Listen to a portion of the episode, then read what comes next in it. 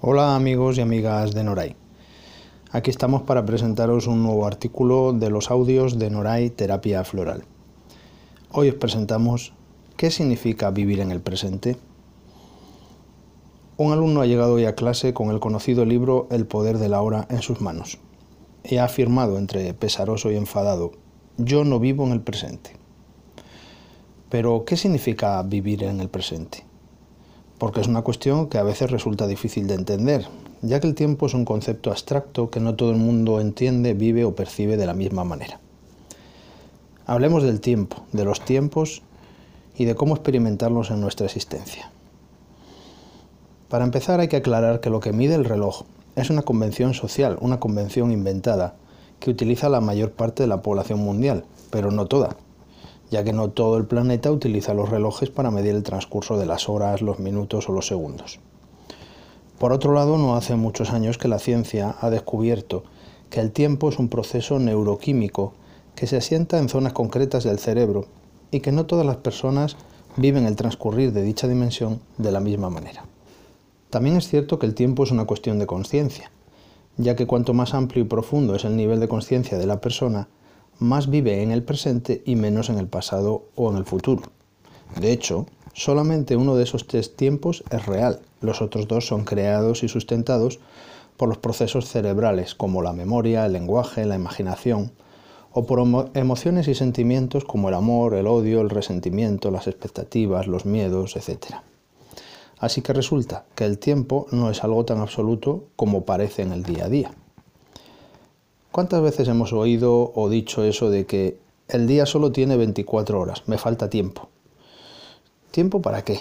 ¿Dónde se consigue ese tiempo? ¿Quién lo vende? ¿Quién lo compra? ¿O quién nos lo roba?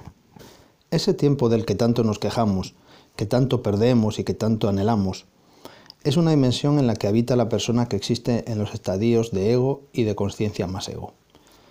Más allá de estos dos estadios, el tiempo no es una dimensión, deja de existir tal y como lo entendemos habitualmente. Del mismo modo que para una persona que pudiese moverse a la velocidad de la luz, la distancia entre dos puntos prácticamente no existiría. Podría estar en la Tierra y en menos de lo que tarda uno en pensarlo, podría estar en la Luna, 1,28 segundos. Como ya expliqué en otros artículos y en mi libro El viaje del ego hacia la conciencia, el ego como constructo psíquico de supervivencia vive hacia el pasado y hacia el futuro, es decir, se proyecta fuera del presente. Quizás esto tenga que ver con el hecho de que la supervivencia requiere de memoria de lo sucedido y control de lo que va a suceder, mientras que la conciencia vive en el aquí y ahora como único momento en el que la vida está en presencia presente. De este modo, el tiempo para la conciencia no es otra cosa que el instante en el que se es, mientras que el pasado es la suma de instantes en los que se ha sido y el futuro la suma de instantes en los que se será. Cuando la persona vive un porcentaje de su existencia cotidiana en el pasado, pensando, rememorando, recordando, quejándose o regocijándose, está alimentando a su ego. Del mismo modo sucede si se proyecta al futuro como un medio de control, de fantasía, de ambición, de anhelo. Este no estar aquí ni ahora no es ni negativo ni positivo. Es una manera de estar en la vida, pero no es presencia presente. Prácticamente a todo el mundo le sucede y forma parte de la naturaleza humana. Sin embargo, vivir mental y emocionalmente, sea en el pasado o sea en el futuro, priva a la persona de ese estado de conciencia en el que la conexión con la realidad interna y externa es plena en el que la mente, las emociones, los sentimientos están enfocados en algo que no es lo que es en cada instante, en cada respiración, en cada latido del corazón y en cada impulso neuroquímico del cerebro. Este estado de atención plena, activa, volitiva, presente, conecta al ser interior con la existencia, con el instante, con el todo que solo puede ser percibido aquí y ahora. Para llegar a este estado se puede recurrir a sustancias que alteren la conciencia, también puede lograrse a través de estados meditativos y de relajación. En momentos de alta concentración, en situaciones de riesgo extremo en las que el cerebro alcanza niveles de atención muy elevada, en estado de conexión con el amor con mayúsculas, y también puede vivirse como algo cotidiano en el momento en que la persona logra estar en atención consciente y en conciencia, dejando de lado, al menos temporalmente, al ego. De este modo, viviendo en conciencia, no queda otra opción que estar en presencia presente. El tiempo se difumina, su densidad cambia, pareciera que cada día es eterno y al mismo tiempo un instante apenas medible. La dimensión temporal desaparece como un recorrido a transitar y se convierte en un estado que precisa ser llenado de vida, de atención, de conciencia. Pareciera que todo se hace más lento y sin embargo da tiempo a hacer más y mejor. Las prisas desaparecen, el tiempo se estira como un chicle y en el espacio-tiempo cabe más que cuando se vive deprisa, intentando ganarle tiempo al tiempo.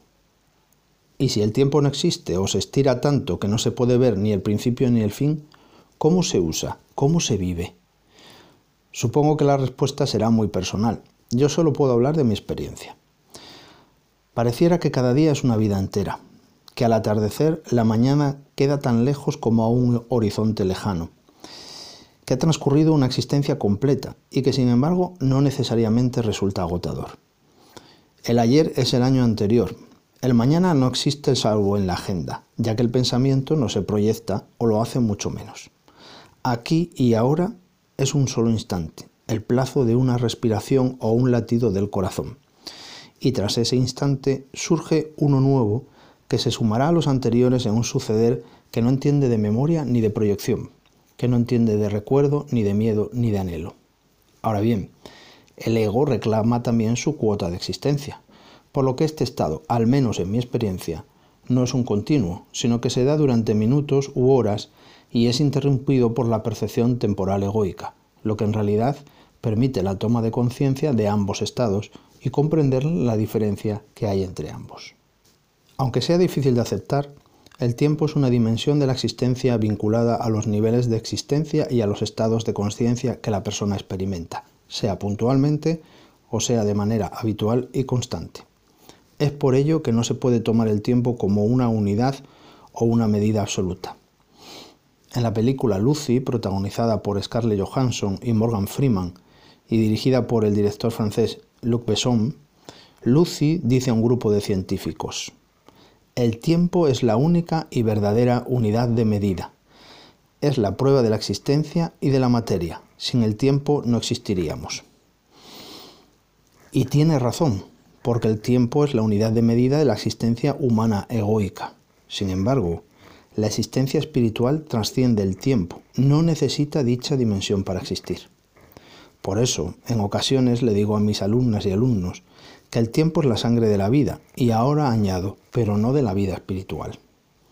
En el momento en que trascendemos nuestra humanidad egoica, el tiempo deja de ser necesario, desaparece, porque igual que el plano espiritual no necesita sangre para subsistir, tampoco necesita tiempo para existir. Espero que este texto pueda aclararos un poco la cuestión del tiempo y de cómo cada persona lo experimenta de una manera completamente diferente. Y ya sabéis, todo lo que estáis recogiendo es conocimiento. Para transformarlo en sabiduría hay que pasarlo a la vida, a la existencia cotidiana. Muchas gracias por vuestra atención y hasta pronto.